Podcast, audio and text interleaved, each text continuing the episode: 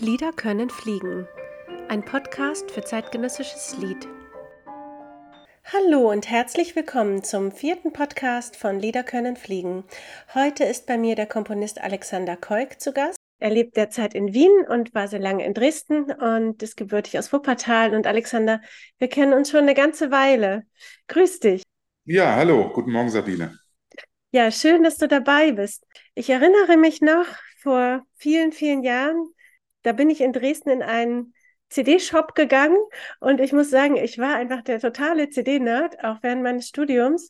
Ich stand stundenlang in Berlin bei Dussmann oder bei City Music und habe mir alles durchgehört und ähm, habe mich dann irgendwann, als ich das Repertoire einigermaßen durch hatte, habe ich mich bei den Musikwissenschaftlern in Dahlem unten, habe ich eine CD-Bibliothek entdeckt und dann saß ich da unten, habe meine Vorlesung geschwänzt, während die anderen brav Musikwissenschaft äh, gelernt habe, saß ich da und hörte mir einfach Turnet äh, an oder so. Also ich war der totale CD-Nerd und ich weiß noch, ich bin damals in den CD-Laden gekommen und, und fragte dich nach einem Komponisten und dann sagtest du, Du seist selber Komponist. Genauso war das, ja.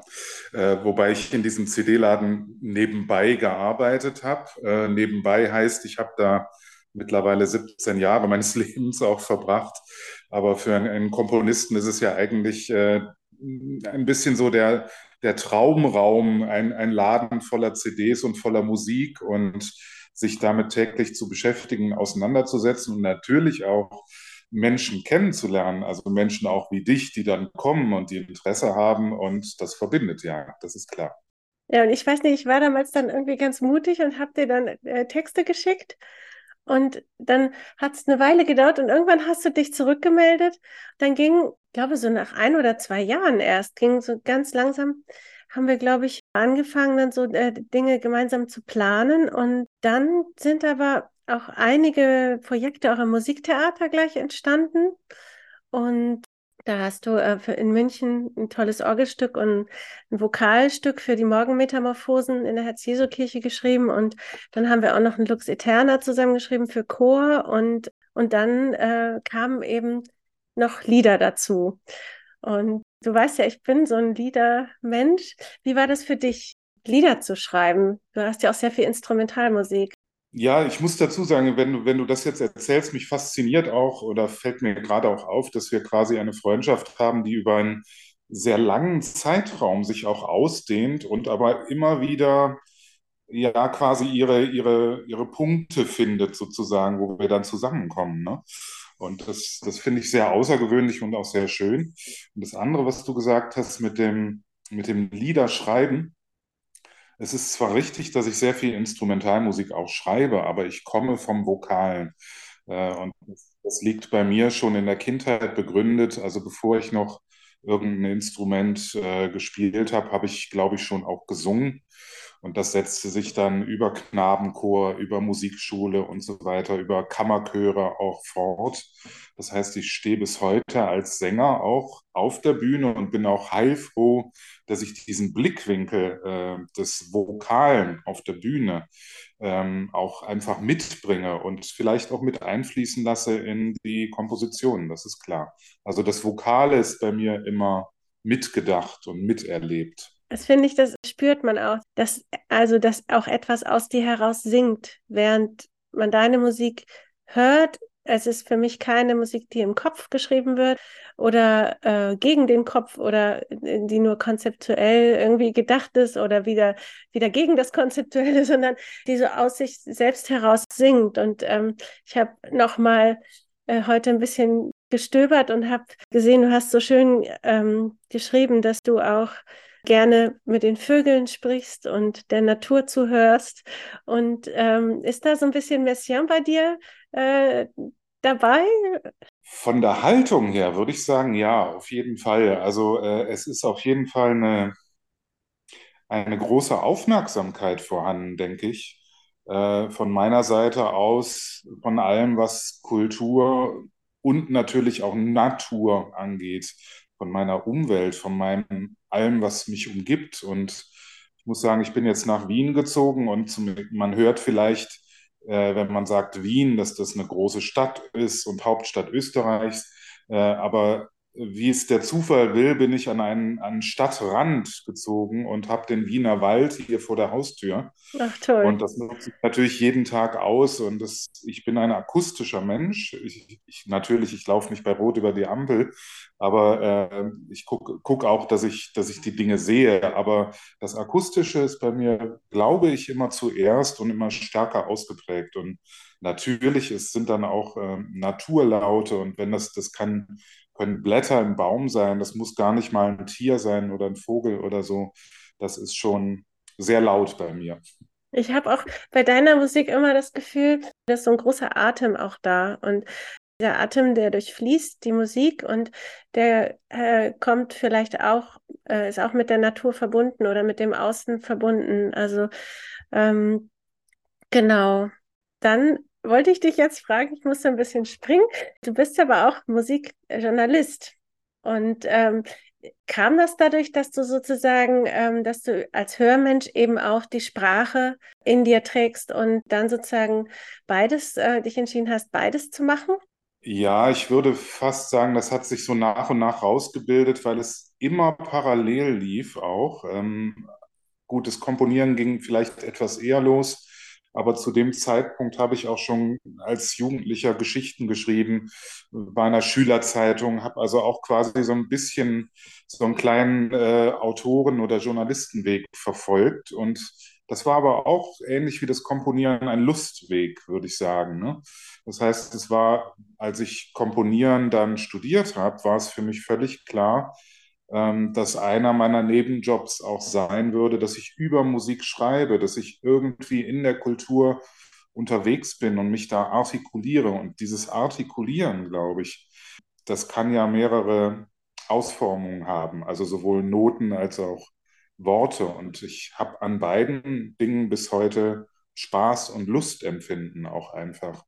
Und ich glaube, ja, es ist gleichberechtigt bei mir sogar mittlerweile. Also ich habe gesehen, du hast ja über 900 Rezensionen geschrieben. Da bist du ja eigentlich schon so etwas wie ein, äh, wie ein Koloss. Ja, mit den Kompositionen bin ich tatsächlich langsamer. Ja, also aber weißt du so was, Alexander? Ich finde das so schön. Äh, bei manchen Komponisten, die ich gesehen habe, ging sofort so eine ganz schnelle Arbeit los. Und das ähm, heißt nicht, dass es weniger Qualität hat. Aber ähm, ich finde das ganz wunderbar, weil wir auch eine ganz langsame Kommunikation haben, die eben manchmal zehn Jahre überspringt oder also wo man aber dann trotzdem auf demselben Level ist. Und ich finde das so schön, dass ähm, man so viele verschiedene Arten von, also wenn man zusammen ein Werk erschafft, ist das ja auch für eine Kommunikation. Und da gibt es so viele verschiedene Zeit. Ähm, also da ist jetzt die Zeit auch nur so ein dehnbarer Raum oder ein dehnbarer Begriff. Also ich finde das auch gerade in, äh, in, dieser Langsamkeit bei dir eben ganz wahnsinnig schöne äh, Dinge aufblühen in der Musik, die ich ganz besonders mag. Und ähm, mit den Konzerten, also als Journalist gehst du ja auch viel in Konzerte, das habe ich mir sozusagen durch meine Theaterarbeit einfach geholt. Ich habe ja hunderte Vorstellungen betreut und dann, habe dann meine Sucht sozusagen damit auch befriedigt und äh, habe dadurch auch sehr viel Repertoire kennengelernt und meine Neugierde auch. Und bin dann, wenn ich nicht Vorstellung hatte, noch in andere Vorstellungen gegangen und als ich dann nicht mehr im Theater war, bin ich ständig in, als ich in München gelebt, ständig in die Staatsoper gerannt und äh, ständig neu, äh, neue und auch alte und alles angehört, was mich interessiert hat. Und ähm, ich glaube, dass, dass es eben ganz wichtig ist, dass man nicht nur am Schreibtisch sitzt, sondern dass man eben weiß, dass Musik etwas ist, das man auch erlebt. Und natürlich, also ich will die große Bühne jetzt ja nicht missen, aber ich bin ja jetzt sehr auf das Lied fokussiert. Aber natürlich klingt im, in einem Lied kann er auch alles mitklingen, was man erlebt hat. Und dennoch sind Lieder ja so wie so kleinere Weg, Weggefährten, die aber dann auch wieder ganz kostbar sein können. Und ähm, wir haben einen Zyklus geschrieben, das war 2011, also vor, ja, vor zwölf Jahren. Und, und das kommt mir wie gestern vor. Und der heißt Von müden Sonnen. Es wurde in Weimar in Ettersburg, äh, auf Schloss Ettersburg aufgeführt und dann auch einmal in Dresden aufgeführt. Und meine Motivation war, dass ich gelesen hatte, dass 2030 eine neue Eiszeit auf uns zukommt, weil die Sonnenaktivität rasant abnimmt. Und daraufhin hatte ich einen Zyklus erst geschrieben, der hieß Wintersonnenwende. Dann hatte ich eben die Sonnensturzsonatinen geschrieben. Das wurde in einer äh, Anthologie in Zürich gedruckt. Und dann kam noch der Zyklus von müden Sonnen. Also ich habe mich an diesem Sonnenthema total abgearbeitet. Und die sind alle auch sehr unterschiedlich geworden, die Gedichte. Ähm, wie war das für dich, dieses, dieses Sonnenrätsel? Ja, nach dem, was du gerade erzählt hast, muss ich ja fast sagen, äh, ein Glück, wir leben noch. Ne? Also äh, das ähm, 2030 ist ja gar nicht mehr so weit entfernt. Und gut, man jetzt ähm, das Wissenschaftliche nicht untermauern, ob das tatsächlich so sein wird. Aber natürlich ähm, sind die Lieder ja wahnsinnig aktuell oder auch der Text äh, in dem Sinne, dass wir uns bis heute, also über die zwölf Jahre hinweg und jetzt wieder, weiterhin mit dem, was da draußen ist oder oben am Himmel klebt oder so, beschäftigen müssen. Denn äh, natürlich, Klima geht uns alle an und mhm. äh, da sind wir sofort in einem aktuellen Thema, was, was ja interessant ist, äh, weil, weil man ja sonst Lied immer so in die Nische und äh, halt auch, ja, es interessiert halt nicht so viele Leute und es ist für Konzertgänger und sowas. Äh, nein, äh, ich glaube schon, dass gerade diese Gedichte auch ähm, ja Themen nicht verhandeln. Verhandeln ist das falsche Wort, aber aufgreifen, die ähm, die, die alle irgendwie berühren oder angehen und wo man natürlich dann auch über die Musik einen Zugang zu finden kann. Ne? Ein weiteres großes Thema, was in dem, gerade in dem ersten Lied ja auch ähm, eine Rolle spielt und aber auch mit der Sonne zu tun hat, ist, ist das Thema Zeit. Ne? Ich habe da auch nochmal in die Noten reingeschaut und habe gesehen, dass ich weniger von diesem Himmelskörper so mich habe leiten lassen, sondern eher, dass dieses äh, Musik ist ja in der Zeit nur denkbar auch und äh, da kommen mehrere Vokabeln drin vor, wo etwas vergeht oder Zeit fließt oder so etwas und das hat mit der Sonne und mit den Zyklen ja auch ganz viel zu tun. Hm. Wollen wir mal reinhören? Machen wir. Ich möchte darauf hinweisen, dass das Lied aufgrund der GEMA-Gebühren nur drei Minuten gespielt werden kann.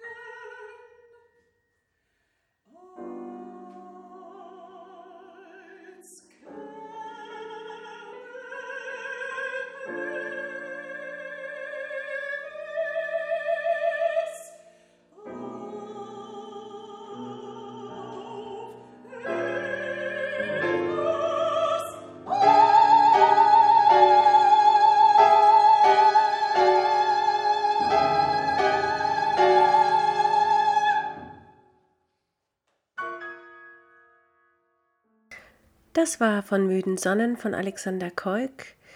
Mezzosopran war Eva Zeuner und am Klavier saß Johannes Wulf Wüsten. Ich lese jetzt einmal den Text vor. Schenk den müden Tagen einen kurzen Schlaf, dass in den Zeitabständen, die sich nicht ausschließen, die Leben leer liegen und kein Traum dir dazwischen geht in verwinkelte Richtungen, als käme es auf etwas an. Schenk ihnen nichts, nicht dich, nicht die Zeitabstände und die Stunden, die uns schlaflos waren, und die Stunden, die uns wortlos waren, schenk ihnen alles, müder der Erinnerung. Ja, das ist ein ganzer Zyklus geworden, Alexander, ein ganzer Zyklus, den du da geschrieben hast. Und ich jetzt so nach zwölf Jahren finde ich das so auch wahnsinnig schön, dass du dir die Zeit genommen hast, so viele Lieder hintereinander zu schreiben. Das ist nicht selbstverständlich. Für, damals war ich ja so, man ist ja so ein bisschen grün, ach ja, lass uns mal machen. Aber ähm, man weiß ja eigentlich, wie, wie kostbar das ist, dass jemand seine Zeit da hineingibt. Und mir gefallen die ganz besonders. Und man spürt, wie viel Kraft und Energie da drin steckt. Und die haben ja auch so eine Sprengkraft, findest du nicht? Ja, eine Sprengkraft schon, in dem Sinne, dass ähm, dass ich, ich bin ja ein Komponist, der auch ähm, aus der Zelle heraus oft arbeitet und äh, ich erschrecke mich, äh, erschrecken ist vielleicht das falsche Wort, ich wundere mich manchmal über Dinge, die dann aus mir heraus äh, entstehen oder die dann Planungen auch über den Haufen werfen. Also ich glaube, gerade in diesem Liederzyklus ist sehr eindrücklich für mich auch oder für meine Entwicklung auch gewesen, wie sehr ich mit so vorgefertigten Dingen auch mal brechen kann oder äh, irgendeinen Pfad verlassen kann, wo man denkt, der ist sicher und das geht. Und da helfen natürlich auch deine Texte. Also dadurch, dass die so einen, ich würde fast sagen, einen offenen Raum beschreiben, komme ich da mit so einer Strenge gar nicht ran. Das heißt, ich muss mich diesem offenen Raum auch widmen. Und dann kommt diese, vielleicht diese Sprengkraft auch zutage. Das ist ja auch eine, ja, eine Emotion, die da rausspricht, mhm. Ne, sozusagen. Ja, ich finde das ganz, ist ganz, ganz schön geworden. Aber das ist immer so wenig zu sagen. Also ich bin einfach, ich finde es sehr kostbar und ich bin dankbar, dass, äh, ja, dass das Leben uns immer wieder irgendwie auf Wegen geführt hat. Auch manchmal hatte ich gerade einen Unfall und du hattest einen Unfall und dann konnten wir, erinnere ich mich, konnten wir beide darüber sprechen, wie wir beide sozusagen durch die Luft geflogen sind und, und wie man so ganz langsam in Zeitlupe ankommt und noch seinen Körper sortiert. Und äh, genau das hattest du auch gerade erlebt. Und ähm, das finde ich manchmal so unglaublich. Oder ich war gerade umgezogen und hatte 60 Kisten eingeladen. Du warst auch gerade nach Wien gezogen. Und so manchmal ist das, finde ich, so das ganz außerordentlich, wie, wie so die Lebenswege und Linien gehen. Und ähm, ja, und ich bin mir sehr, sehr dankbar, dass wir diesen Podcast jetzt zusammen machen konnten. Und äh, eine Sache wollte ich dich fragen. Also äh, schreibst du immer noch hauptsächlich mit der Hand? Ich schreibe mit der Hand tatsächlich, ja. Mhm. Ähm, das ist ein, ein, ein, kleiner Kampf über Jahre gewesen und es bleibt auch so. Äh, aber mittlerweile ist es so, dass, dass ich viele Leute kenne, die mir auch wirklich schnell die, die Dinge, die ich von Hand schreibe, setzen können, viel schneller, als ich das selber machen könnte. Und ich mag dieses, ähm, naja, das eine ist das Haptische oder das wirklich auch das Streichen oder dieses Erlebnis. Äh, ich verrate dir ein Geheimnis, ich bin mittlerweile auch ein bisschen sogar unter die bildenden Künstler gegangen. Mhm. Das heißt, ich male auch und zeichne auch mittlerweile und das ist ja noch mehr ein Handbenutzen, ein, äh, äh, ein, ein Kontakt, ein, ein Kanal sozusagen, den ich äh, auch nutze und äh, ich kann mir eigentlich nichts anderes vorstellen. Ich glaube, ich müsste mich wirklich auf den Kopf stellen, um diese Computernotation äh, zu benutzen. Wobei der Computer auch in vielen Dingen natürlich ein sehr wichtiges Hilfsmittel ist und bleibt, klar. Ja, ich wollte dich das auch einfach fragen, weil es ja viele Komponisten gibt, die hauptsächlich mit dem Computer schreiben. Dann gibt es einige, die schreiben mit der Hand und dann wird es gesetzt. Und bei dir war es immer so. Und das fand ich auch wunderbar, wenn neue Noten kamen Und das dachte ich, ist vielleicht für den Podcast auch interessant, noch das zu fragen. Ich wollte es eigentlich früher fragen, aber wir haben ja über andere Dinge geredet und jetzt muss man das hinten an noch bringen, dass du eigentlich also wirklich immer mit der Hand schreibst. Und wenn dann Noten von dir kommen mit der Post, dann sind die alle mit der Hand geschrieben. Und ich habe jetzt immer noch diese handgeschriebenen Noten. Und ich finde, das ist auch was besonders besonders Schönes. Also selbst wenn es für mich manchmal dann schwer war, das irgendwie jemanden zu finden, der das setzt, finde ich das äh, ganz, ganz großartig, weil die Hand auch eine gewisse eigene, also ich habe es Gefühl, die hat manchmal so eine eigene Intelligenz, aber auch eine Irrationalität. Ja, das ist richtig. Ich habe auch sogar jetzt, äh, im November hatte ich noch eine Uraufführung mit einem äh, Streichoktett sogar und die haben komplett aus den handgeschriebenen Noten gespielt und hatten da keine Probleme. Und äh, ähm, ja, es geht natürlich auch etwas um, um Sauberkeit oder, oder Lesbarkeit, aber ich glaube, da habe ich so viel Training mittlerweile, ähm, dass ich weiß, was die Musiker da auch brauchen, damit sie einfach gefahrlos durch die Stücke kommen. Sehr schön. Danke dir, Alexander. Das war der Podcast von Lieder können fliegen mit dem Wiener Komponisten Alexander Keuk. Und äh, ich bedanke mich sehr fürs Zuhören und hoffe, es hat euch gefallen. Auf Wiederhören. Sehr gerne. Tschüss, Sabine.